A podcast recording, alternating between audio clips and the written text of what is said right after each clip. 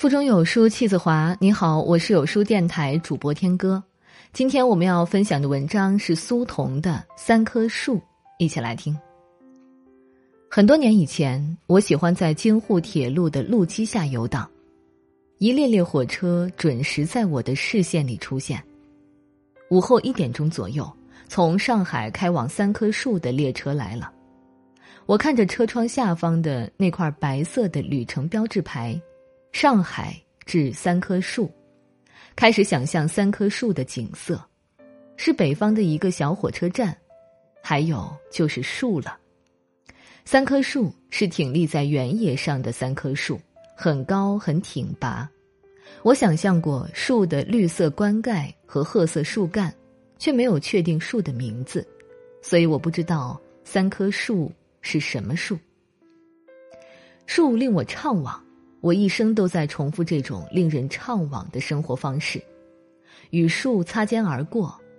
我没有树，我从小到大在一条狭窄局促的街道上走来走去，从来没有爬树掏鸟蛋的经历。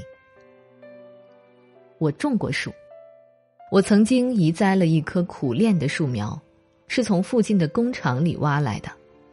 我把它种在一只花盆里，不是我的错误。我知道树与花草不同，花入土，树入地，可我无法把树苗栽到地上。是我家地面的错误。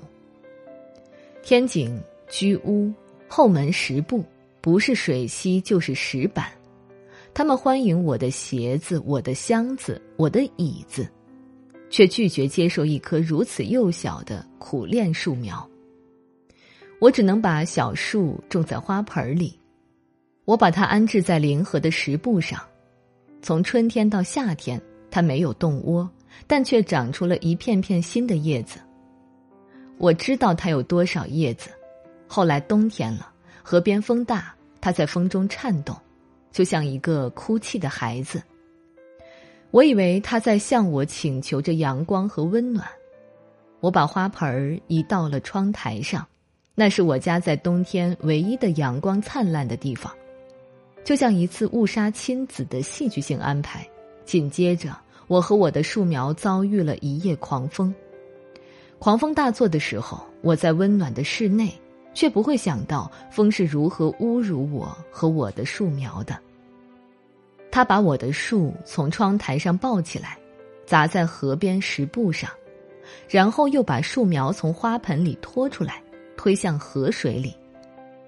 将一只破碎的花盆和一捧泥土留在岸上，留给我。这是我对树的记忆之一。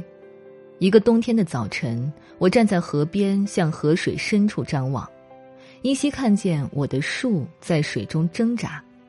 挣扎了一会儿，我的树开始下沉。我依稀看见它在河底寻找泥土，摇曳着，颤动着。最后，它安静了。我悲伤的意识到，我的树到家了，我的树没有了。我的树一直找不到土地，风就冷酷的把我的树带到了水中。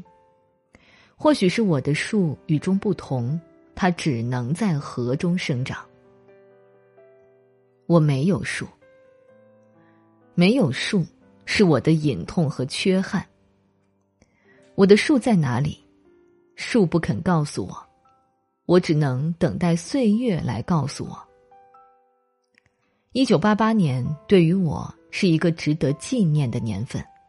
那年秋天，我得到了自己的居所，是一栋年久失修的楼房的阁楼部分。我拿着钥匙去看房子的时候，一眼就看见了楼前的两棵树。你猜是什么树？两棵果树。一棵是石榴，一棵是枇杷。秋天午后的阳光照耀着两棵树，照耀着我一生得到的最重要的礼物。伴随我多年的不安和惆怅烟消云散，这个秋天的午后，一切都有了答案。我也有了树，我一下子有了两棵树。奇妙的是，那是两棵果树。我是个幸运的人。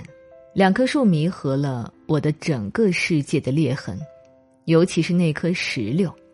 春夏之际的早晨，我打开窗子，石榴的树叶和火红的花朵扑面而来，树把鸟也带来了。鸟在我的窗台上留下了灰白色的粪便，树上的果子把过路的孩子引来了，孩子们爬到树上摘果子，树叶便沙沙的响起来。整整七年，我在一座旧楼的阁楼上与树同眠，我与两棵树的相互注视渐渐变成单方面的凝视，是两棵树对我凝视，我有了树。便悄悄地忽略了树，树的胸怀永远是宽容和悲悯的，树不做任何背叛的决定，在长达七年的凝视下，两棵树摸清了我的所有底细，包括我的隐私，但树不说，别人便不知道，树只是凝视着我。七年的时光做一次补偿是足够的了，窗外的两棵树。后来有点疲惫了，我没有看出来。一场春雨轻易的把满树石榴花打落在地。我出门回家，踩在石榴的花瓣上，对石榴的离情别意毫无察觉。我不知道我的两棵树将结束他们的这次使命。七年过后，两棵树仍将离我而去。城市建设的蓝图埋葬了许多人过去的居所，也埋葬了许多人的树。一九九五年的夏天，推土机将一个名叫上城烟的地方夷为平地，我的阁楼、我的石榴树和我的枇杷树消失在残垣瓦砾之中。